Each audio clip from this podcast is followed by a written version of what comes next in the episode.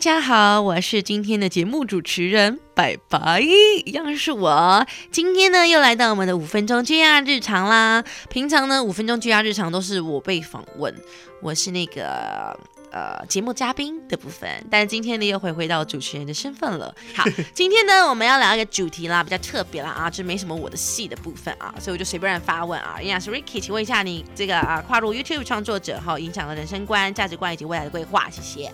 哦，好像很简短，我是把一句话讲完。不是，也没有我的份。好，反正这一集呢，我们将要来探讨就是 Ricky。那因为 Ricky 呢，大家都知道他另外一个身份是 YouTuber 嘛，所以其实呢，我觉得应该有很多人好奇 YouTuber，哎，是不是很赚？YouTuber 是不是很爽？拍个片就有钱？放屁！你跨入这个行业之后呢，有影响到了你的什么人生观或者是价值观，还有影响到你对自己原本未来的规划上有什么样的调整？哇塞，这集应该用个专访，一个一小时。先不用，我们大概五分钟解决这集。我先问第一个问题，因为我怕你会乱讲。好，成为 YouTuber 之后，影响了你的什么人生观吗？我觉得一个人呢，他其实每一个人都有自己醒悟的一个时间，就是早跟晚的一个问题而已。那我我这一生当中呢，有醒悟了两次。第一次呢，是在五专专一的时候，开始开窍学会读书。第二次就是我成为 YouTuber 这个时候，为什么会这样讲？因为我成为 YouTuber 之后，我发现了一件事情：你如果要有所得，你就必须要付出非常非常多的东西进去。意思就是你要付出非常多的努力去学习，才可以产出一个东西。而当时为了产出一部影片，我学习了非常多的事情。我去学习怎么？去剪片，怎么？去下载一些素材，怎么？去拍片，怎么？收集资料。而这样子做了非常多的功课，可能要花好几个月才能产出一部影片。那这就是做 YouTube 影响我最大的一件事情。YouTube，YouTube，有土博，YouTube，很好。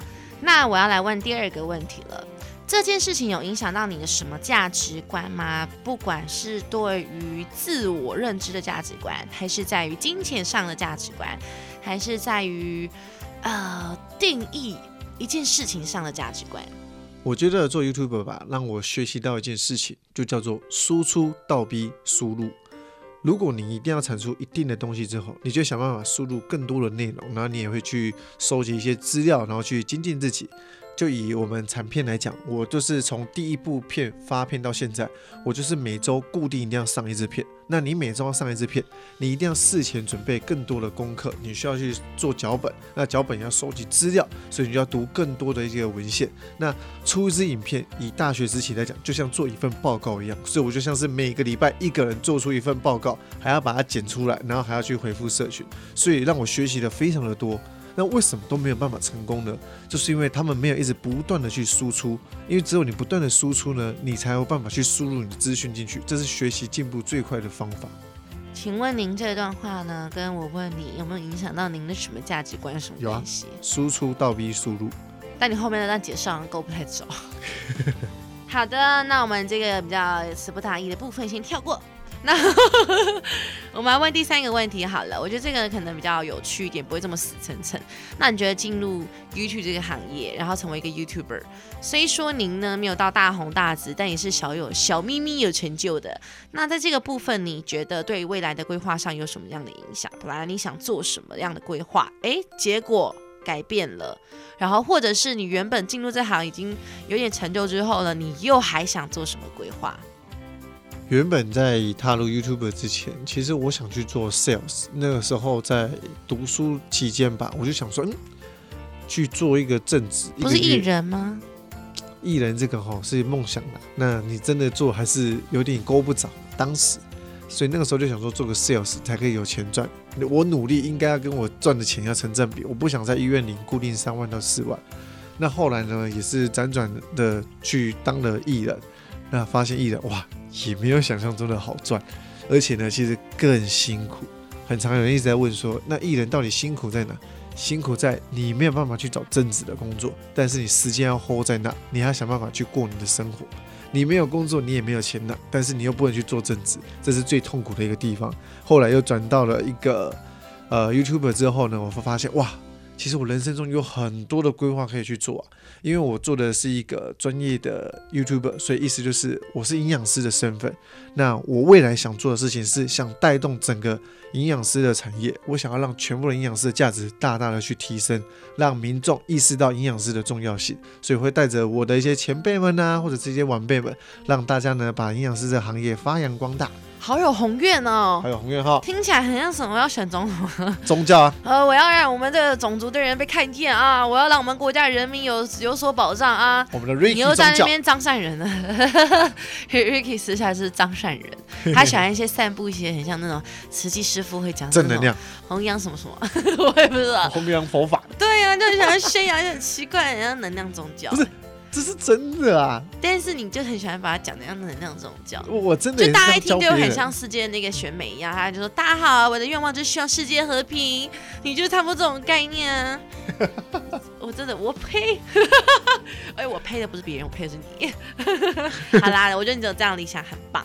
我希望大家不要就是觉得他讲的是假的，因为他其实真的就是一直这么想的。他想要让，因为他本身也是医检师嘛，他想让医检师跟营养师这个行业都可以让更多人被看见。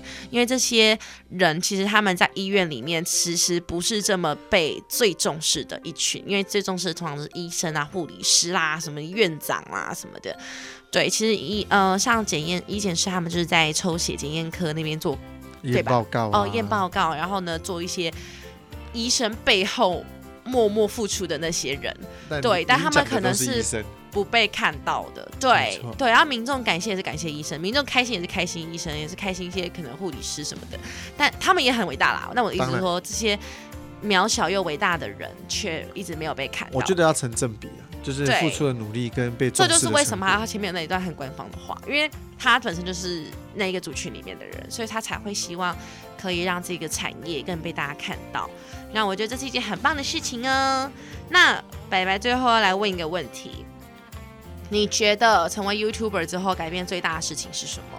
最大的一个改变就是成为一个更自律的人，因为你唯有自律，你才有办法去做出更多的事情。哎，你不是有句名言叫做“唯有自律才能自由。”哦，对，我想说不要再讲人家说你太太官方了吧？张善人啊。对啊，就是你真的要自律才能够自由，不管是饮食上、生活上、金钱上、时间上都是的。